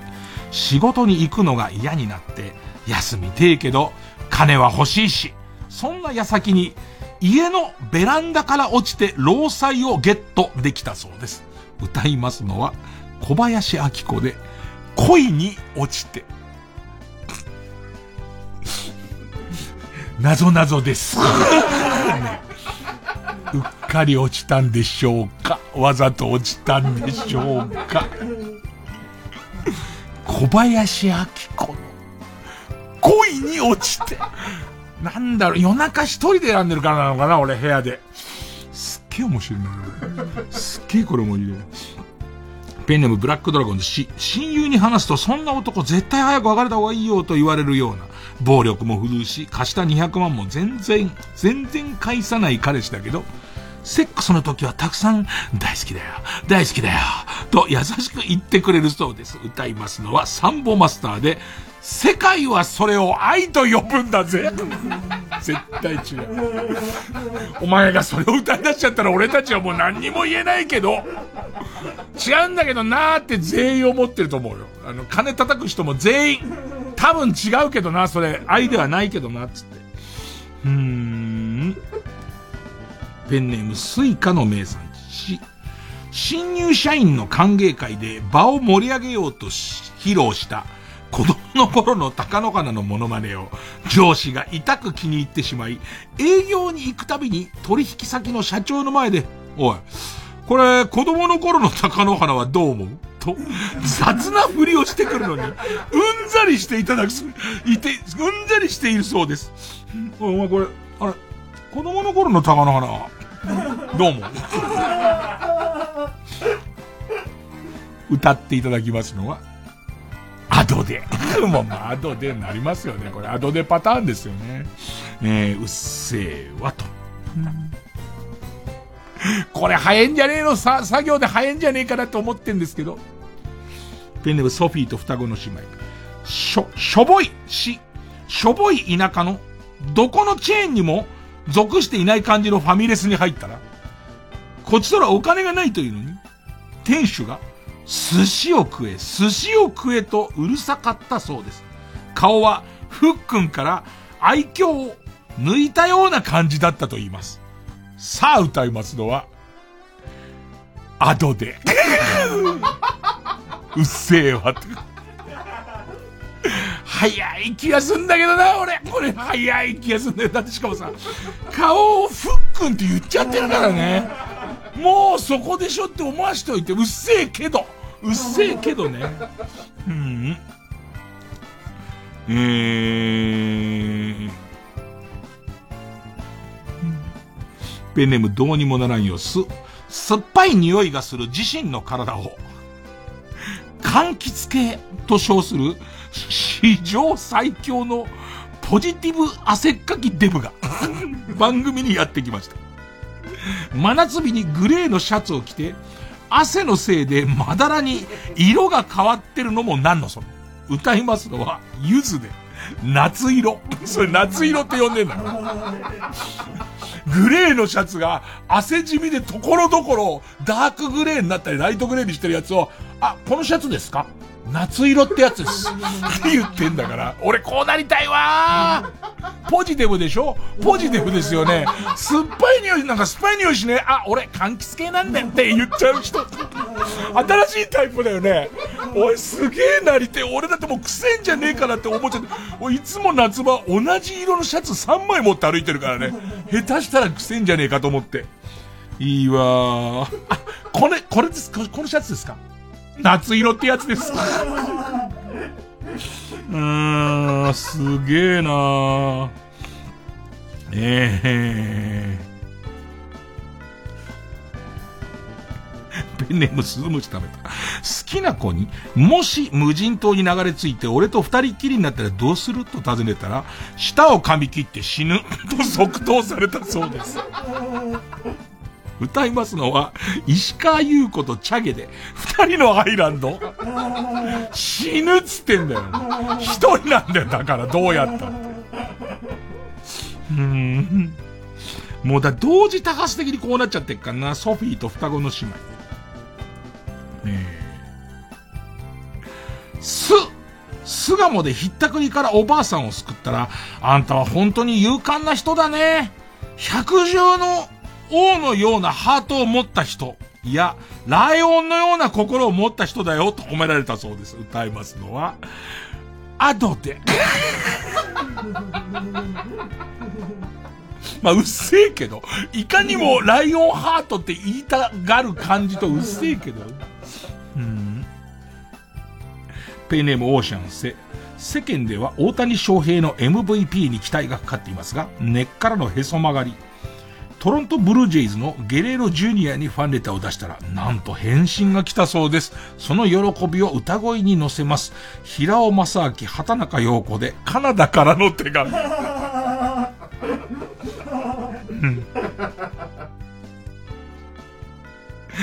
ペネム、イブシ銀太郎、そう。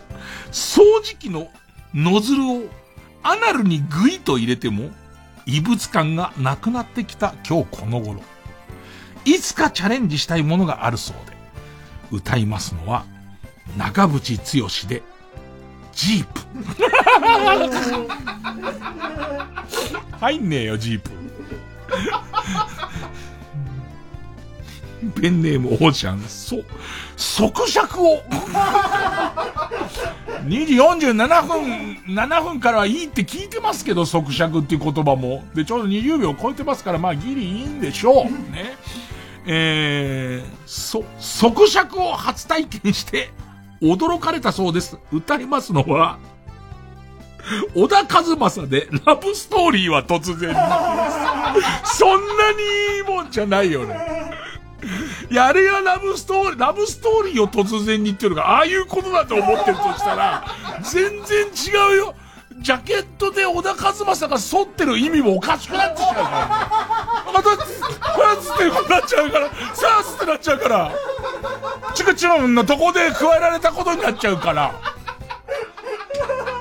で、声が高いことの意味とかも変わっちゃうから、そうすると。何を言ってるんだよ。即尺をされたからじゃないんだよ。なんか、そのエントリーする時のオーディションで、あの、エピソードと歌う歌教えてくださいって、ついこだ、僕、即尺っていうのは初めて。うん、びっくりしましたよ。別にいきなりですよ。お店入ってすぐに、またシャワーも浴びてないのに、急にカポって行かれちゃったんで。だから、だから、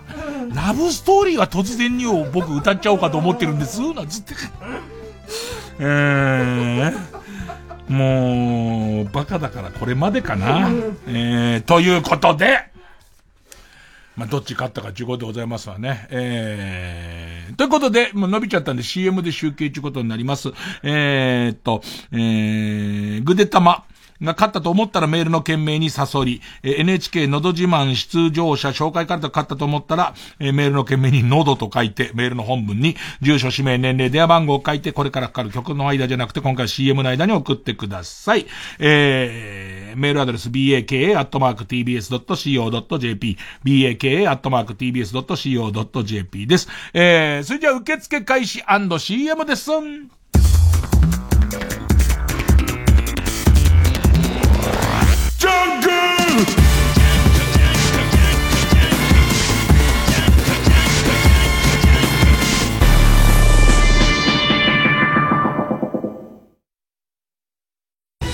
藤巻亮太による野外音楽フェスが今年も開催決定。出演は岸谷香織真心ブラザーズ竹原ピストル川島愛。TBS ラジオ公演「マウント藤巻2021」は新型コロナウイルス感染症対策を講じて10月2日土曜日山梨県山中湖交流プラザキララで開催。藤巻亮太です。僕が主催する野外音楽フェスマウント藤巻を山梨県山中湖交流プラザキララで開催します。富士山をバックに素晴らしいアーティストの皆さんとの音楽をお楽しみください。日程は10月2日土曜日です。感染症対策を行って皆さんをお迎えします。ぜひ会場でお会いしましょう。チケット好評販売中。詳しくは TBS ラジオホームページイベント情報。またはサンライズプロモーション東京。0570-003337まで。ここで高槻かな子のサブバーシブをお聴きください。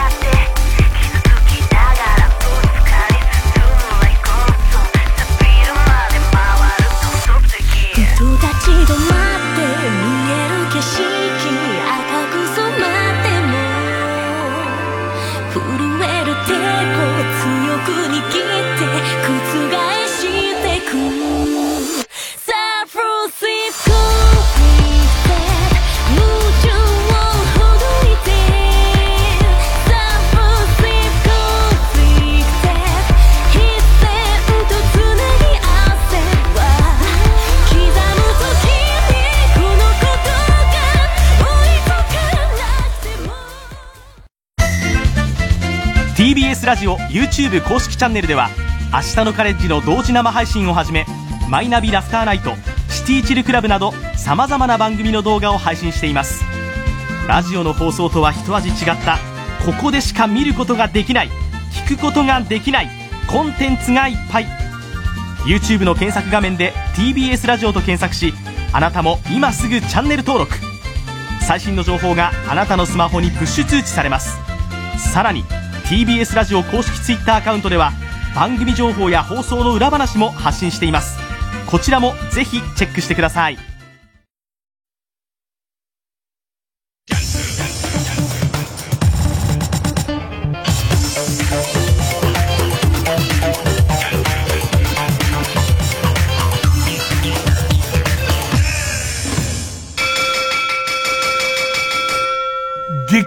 僅差、激僅差です。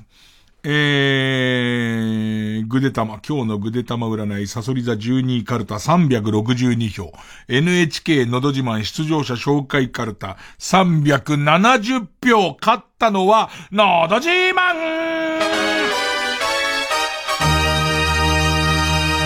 やっぱ即尺でかかったかな即尺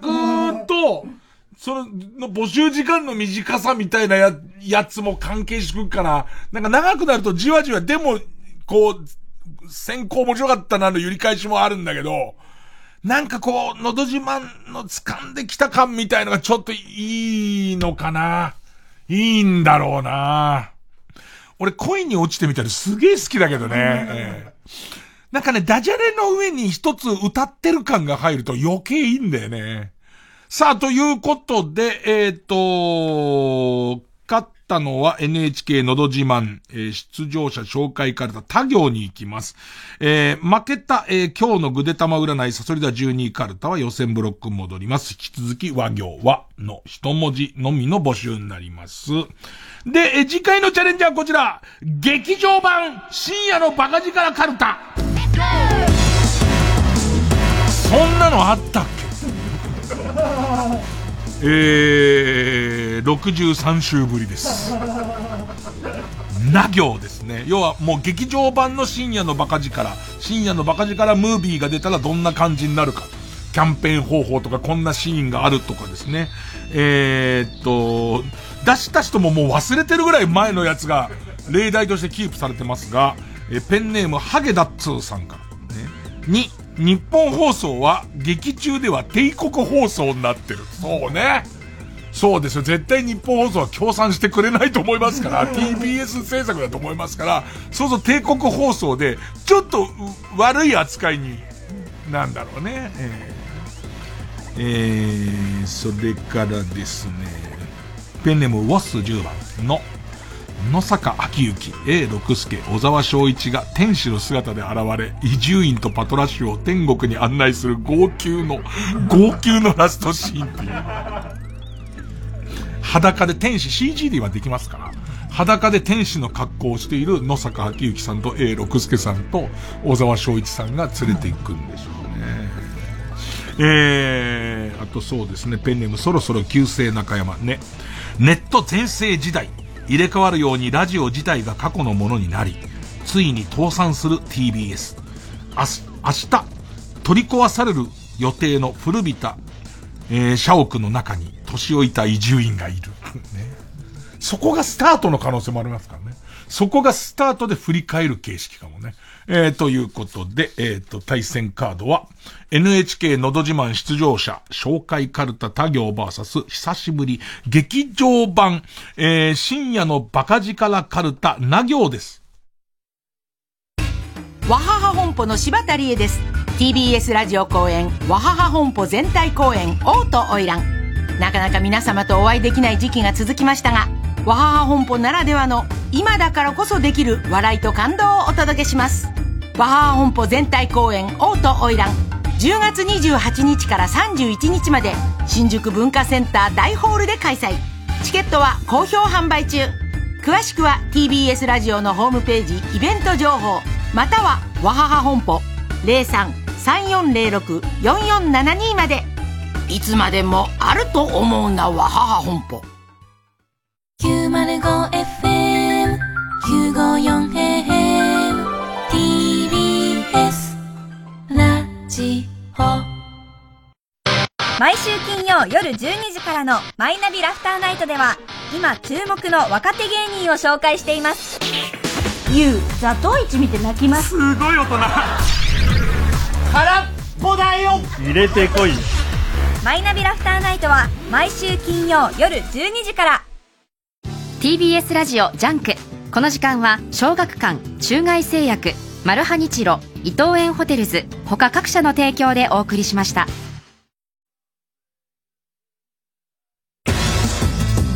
一応に光る深夜のバカ力。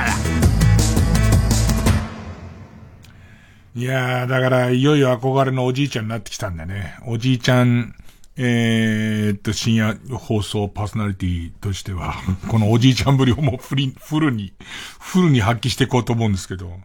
だ駄菓子屋とかも、今コンビニに駄菓子があったりとか、あと、何？ああいう、イオン的なやつの中にさ、こうちょっと駄菓子屋さんブースみたいなのあったりとかするけど、